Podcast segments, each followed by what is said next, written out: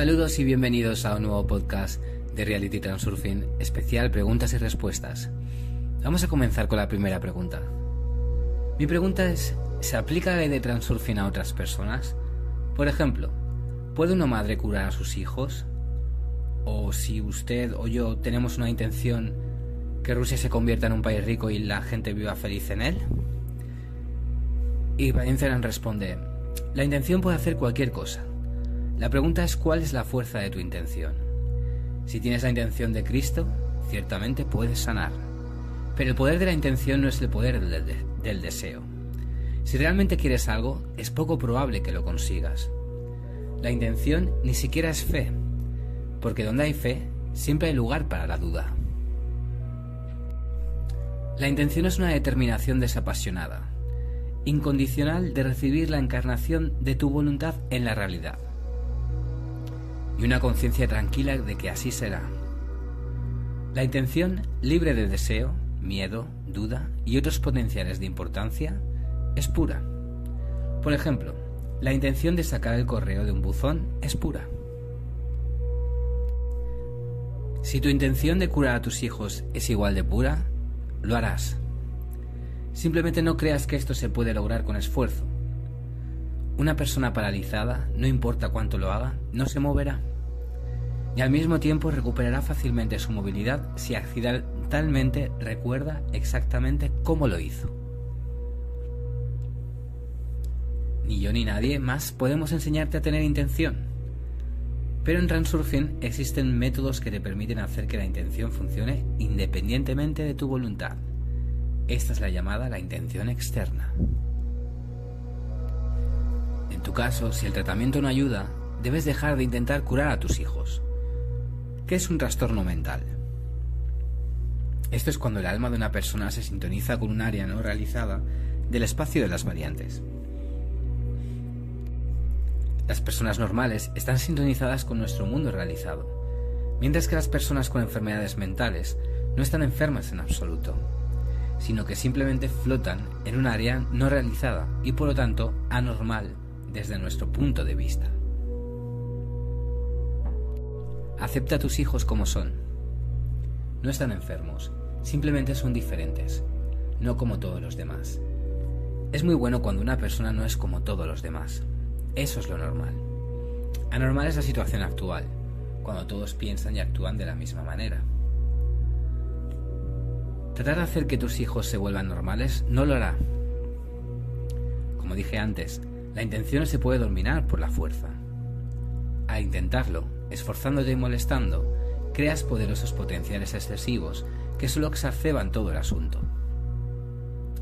Pero si logras aceptar a tus hijos como son y aceptar su normalidad, obtendrás la intención de una manera indirecta. En este caso, tu intención interior se convertirá en una exterior. Brinda a los niños atención, cuidado y en la medida de lo posible, libertad. Libera a tus hijos de la necesidad de ser normales, ya que tú misma y a ti misma de la necesidad de convertirlos en normales. Y luego, no inmediatamente, pero después de un tiempo, verás los resultados. Al mismo tiempo debes decidir por ti misma, aceptar o no mi consejo. ¿Cómo puedes imaginar? Te, te di la respuesta si soy una especialista en psiquiatría. ¿Tengo derecho a dar tal consejo? Me hiciste una pregunta y yo, a su vez, la dirigí al lugar de donde yo mismo obtengo respuestas, lo que se puede considerar la fuente de respuestas. Algunas fuerzas que me dictaron el libro sobre Reality Transurfing, el espacio de las variantes. No lo sé con certeza. Solo sé una cosa con certeza. Tu alma puede darte respuestas a cualquier pregunta que te preocupe. Confía en la voz de tu corazón más que en la opinión de otras personas, sin excluirme. Mi única ventaja sobre ti es que no me importan tus hijos. En ese sentido, no tengo potenciales excesivos en relación a ellos. Y por lo tanto, mi intención de recibir una respuesta es pura. Pero en general, no entiendo por qué te preocupa el destino de Rusia. Si tus hijos están enfermos, ¿su alcance es demasiado amplio? No me gustan estas ideas para hacer felices a todos. Quizás a alguien no le gustaría mi razonamiento. Dirán que algo anda mal aquí. Es indiferente a los niños y al destino de Rusia. Desalmado, narcisista. ¿Qué más puedes llamarme así? De hecho, no soy un desalmado, pero estoy libre de falsos ideales, creados por péndulos en sus propios intereses y tomados por muchos por espiritualidad. Pregúntate si el péndulo te impone la meta de otra persona con algún pretexto plausible. Por ejemplo, te pide ayuda a un, alma buena. Pueden ser animales indefensos, soldados heridos, niños hambrientos o cualquier otra persona que necesite tu cuidado. O en algún lugar está luchando por la libertad y ahí se requiere tu corazón valiente. Un alma bondadosa corre inmediatamente con sus alas hacia donde se le necesita. Entonces, de hecho, esto no es un alma buena, sino una mente buena. Además, no es buena en absoluto, pero precisamente sin alma. Esta mente se olvidó de su alma y se apresuró a ayudar a las almas de los demás. Es como dejar a tus hijos en problemas y salvar a otros. La buena mente llevó su alma a un caso y se quedó solo con sus pensamientos razonables. Se ha formado un vacío interno y es necesario llenarlo con algo. Los péndulos ofrecen inmediatamente todo tipo de compensación. Se te mostrará la más amplia gama de formas de gastar tu energía en el bien de otra persona. Pero no es por esto que una persona responde tan, viva, tan vividamente a las llamadas de otras personas que tienen un vacío en su interior. Lo que los estereotipos generalmente aceptados hacen pasar por bondad y receptividad puede ser de hecho un vacío espiritual. El vacío espiritual de la mente se compensa con el cuidado de los demás, mientras que las necesidades de su alma permanecen insatisfechas. Cada persona forma solo una capa de su propio mundo. Por lo tanto, una persona no es capaz de hacer feliz a toda Rusia. Esto solo lo pueden hacer todas las personas juntas, pero la gente, unida por una idea común, acaba creando un péndulo. Y el péndulo, tarde o temprano, comienza su actividad destructiva. Aleja a los adherentes del camino y desata una batalla con péndulos rivales. Sabes perfectamente cómo terminaron todas las ideas para hacer feliz a la gente. Cualquier idea así, incluida la más brillante basada en el amor a Dios, genera un péndulo. En nombre de Dios y en nombre de la felicidad, naciones enteras fueron destruidas en la tierra. El péndulo no es capaz de hacer felices a todas las personas. En cualquier caso, muchos sufrirán y serán infelices. La felicidad no puede ser universal. Este concepto es puramente individual. Si toda la sociedad se moviliza para la construcción de la felicidad universal, surge la misma devastación que, según Bulgalov, no en los armarios sino en las cabezas. Es beneficioso para los péndulos transmitir la preocupación por los demás como una amplitud de miras. Son expertos en formar estereotipos muy persuasivos. Pero todo esto es una hermosa demagogía. Todas las personas serán infelices solo si todos van a su meta a través de su puerta. Todas las personas serán felices si todos van a su meta a través de su puerta. En ese sentido, Transurfing es un péndulo para individualistas. Pero este es el único camino real hacia la felicidad genuina, no efímera. Es necesario alejarse de los péndulos, liberar tu alma del caso de los estereotipos y cuidar tu felicidad. En el camino hacia tu meta, crearás muchas acciones verdaderamente buenas y útiles. Y ciertamente ayudarás a mucha gente pobre y desafortunada porque tendrás grandes oportunidades.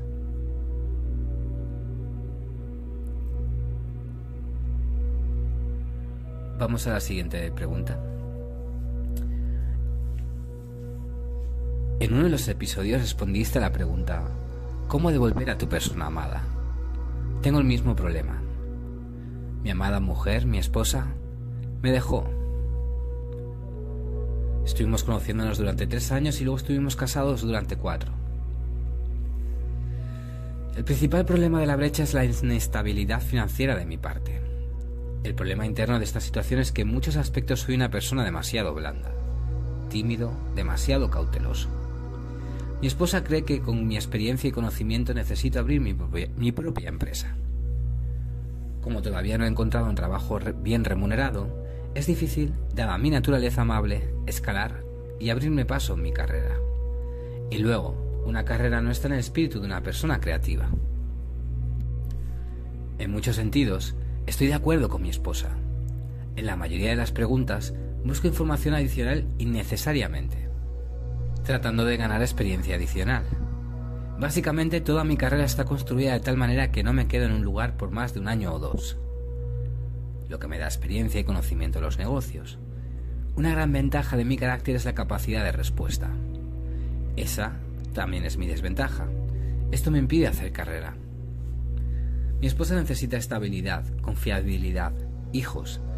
Mis motivos internos también están dirigidos hacia esto, pero no desde la perspectiva de carrera, sino de acuerdo con el principio de desarrollar un sistema, un esquema comercial, que generará ganancias. Para ello se necesita experiencia y conocimiento, que para mí siempre ha sido una de las máximas prioridades. Ahora trabajo con un salario promedio, y al mismo tiempo desarrollo y pruebo el sistema en Forex, operaciones en el mercado de divisas. Una vez más, tengo algunas perspectivas, pero este no es un hecho de estabilidad. Mi esposa y yo nos divorciamos hace tres meses, de una manera bastante amistosa. Mi hermana, mi esposa ahora alquila un apartamento separado. El salario lo permite. Está buscándose a sí misma. Pero nuestra relación se está enfriando. Ya no hay ningún deseo de comunicarse conmigo. ¿Cómo puedo recuperar a mi amada? Y Vaincelan responde, no puedo dar una receta específica para resolver tus problemas. Me comprometo a hacer esto solo si la situación es completamente transparente. Pero incluso en este caso mi opinión es subjetiva y por lo tanto puede estar equivocada. Si desconozco la respuesta, recurro a mi intuición. Si mi intuición no me dice nada, puedo recomendaros usar uno de los principios del transurfing, porque sé que no hará ningún daño. Entonces, en su caso, mi respuesta intuitiva coincide con el principio de que debes seguir inquebrantablemente la voz de tu corazón. Otros te dicen que el éxito es carrera, estabilidad, sueldo alto. ¿Entiendes que estas cosas no se pueden atribuir a tu objetivo? ¿El camino de una persona consiste en ascender en la carrera? La carrera, la estabilidad, los altos salarios no son realmente metas, sino atributos que la acompañan. Tu objetivo es lograr de tu vida unas vacaciones. Al reemplazar el objetivo como un atributo, no lograrás nada. Los atributos vienen por sí mismos, como resultado de lograr una meta. Por ejemplo, al convertirte en un especialista con clase único, obtienes todos los atributos. Por lo tanto, debes esforzarte por alcanzar el objetivo y no por los atributos que lo acompañan. Parecería que este hecho es obvio. Todos entienden esto. Pero la paradoja es que este hecho solo parpadea en un breve destello en la mente de las personas y luego se ve ensombrecido por el brillo de los atributos. La gente se apresura a atribuir atributos como las polillas a una bombilla, pero nunca llegan hasta ninguna parte. ¿Cómo pueden tener éxito si no se esfuerzan por alcanzar la meta, sino por los atributos que la acompañan? De ahí el mito de que la alta prosperidad es la suerte de la élite. La opinión pública te impone sus estereotipos, pero esta opinión se basa en resultados finales visibles, es decir, atributos. El éxito viene en el proceso de avanzar hacia una meta. Los resultados finales siempre son visibles y el progreso hacia la meta permanece en las sombras. Como resultado, se desarrolla un estereotipo. Lograr una carrera y dinero, en otras palabras, volar a la bombilla. Todos ven solo el brillo de las estrellas ya ascendidas, pero pocas personas prestan atención al camino que han tomado hacia las alturas del éxito. Todas las estrellas pasaron por un denso bosque de fracasos. La fortuna sonríe tarde o temprano, solo aquellos que están convencidos de que están siguiendo su camino. Solo necesitas avanzar de manera constante, hacia tu objetivo, y recuerda, pase lo que pase, el flujo de variantes se dirige al lugar correcto. No se le da a nadie saber cuándo y cómo se logrará la meta. Si sigues los estereotipos comunes, puedes lograr cierto éxito, pero estos éxitos serán mediocres y los alcanzarás con gran dificultad. Para lograr un éxito verdaderamente tremendo, debes definir tu objetivo y avanzar hacia él de manera constante, sin escuchar a nadie. Puedes tomar nota de los consejos de los demás, pero la decisión final debe tomarse con el corazón. Solo así dejarás de golpear como una polilla contra una bombilla. La decisión correcta nace de la unidad del alma y la mente. Un criterio inequívoco para una decisión incorrecta puede ser un estado de malestar mental. Si has tomado una decisión y al mismo tiempo experimentas la más mínima sensación de dolor, similar a la sensación de una necesidad forzada, entonces el alma te está diciendo que no. Si no experimentas ninguna incomodidad mental en el contexto de tu decisión, significa que tu alma dice sí o no lo sé. En este caso la última palabra permanecerá en tu mente. Si la decisión es correcta, el alma canta y la mente se frota las manos con satisfacción. Por otro lado, si no puedes definir tu propósito de ninguna manera, deja de torturarte con esta pregunta. ¿Es imposible vivir sin objetivo? Si solo quieres vivir sin luchar por nada, ¿por qué no? En este caso solo puede, se puede aconsejar que no es necesario nadar, sino moverse con la corriente. En otras palabras, es necesario observar el principio de coordinación. Entonces la vida entrará en un canal tranquilo y cómodo. Bueno, y lo más probable es que tu objetivo se haga sentir cuando detengas los internos intentos frenéticos de encontrarlo. En cuanto a la cuestión de cómo recuperar a tu esposa, aquí no puedo aconsejar nada. La frase es clave, buscándose a sí misma, pero nuestra relación se está enfriando. Ya no hay ningún deseo de comunicarse conmigo. Aquí se puede entender que el punto aquí no tiene nada que ver con la estabilidad financiera. Si no le gusta la situación, es imposible que vuelva. Vamos con la siguiente pregunta. La cuestión es que no sé qué hacer ni cómo comportarme. Verás, mi mamá, bueno, en general, estoy enojado con ella, ofendido, pero realmente quiero perdonarla, pero no puedo. Constantemente me hace algunos trucos sucios, es decir, no están dirigidos a mí, es solo su estilo de vida, pero siempre tengo que desenredarlo. Y esto es difícil, especialmente financieramente, financieramente. Y sin embargo tengo una familia, una esposa y un hijo. No puedo darle todas mis fuerzas a mi madre. De ahí el conflicto, me siento culpable. Probablemente soy muy estúpido, ¿verdad? Pero a veces simplemente me vuelvo loco. Y responde, no conozco los detalles de tu relación con tu madre, por lo que no puedo dar recomendaciones específicas. Lo más probable es que todos tus problemas estén asociados con sentimientos de culpa, de, lo que, de los que no puedes deshacerte. Si hay un sentimiento de culpa, el castigo se incluirá en el guion, de una forma u otra. Luchar con un complejo de culpa es inútil. La culpa, como tal, es imposible de eliminar, esté justificada o no. Este problema solo puede resolverse mediante acciones concretas. La acción es dejar de poner excusas. Aunque incluso pones excusas en tu carta. Debo de ser muy estúpido, ¿verdad? No puedes hablar así de ti mismo. Simplemente retrocede cuando tengas ganas de poner excusas. Prohíbete hacer esto.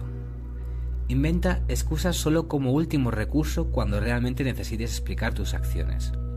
Si tienes un complejo de culpa lo suficientemente fuerte, al principio no está de más estrangular un poco tu conciencia. Tan pronto como es, desaparece el hábito de poner excusas, luego desaparece el sentimiento de culpa. Este ejemplo ilustra un mecanismo de solución alternativa para activar una intención externa. Como sabéis, la culpa impulsa la intención externa de incluir el castigo en el guion de la vida. El castigo puede manifestarse de diferentes formas, a menudo ni siquiera directamente relacionadas con la culpa. Por ejemplo, una persona puede cortarse un dedo, en el mejor de los casos, asumir un deber oneroso o enfrentarse a un problema desagradable. Es inútil lidiar con tales problemas, ya que la razón permanece, el sentimiento de culpa. Todos los intentos de influir en el mundo con una intención interior acumularán aún más problemas. También es poco probable que tengas éxito al deshacerte del sentimiento de culpa como tal. ¿Qué hacer? El mundo, como un espejo, refleja tu actitud hacia ti mismo y hacia el mundo. Debes actuar como si no tuvieras nada de qué culparte. En otras palabras, debes dejar de poner excusas. En este caso, el espejo formará una capa de tu mundo en la que no hay lugar para los sentimientos de culpa. El complejo de culpa se disolverá por sí solo, y luego la intención externa dejará de generar el escenario de castigo. Pues hasta aquí el especial de hoy. Muchas gracias por escucharme una vez más y nos vemos en el siguiente podcast.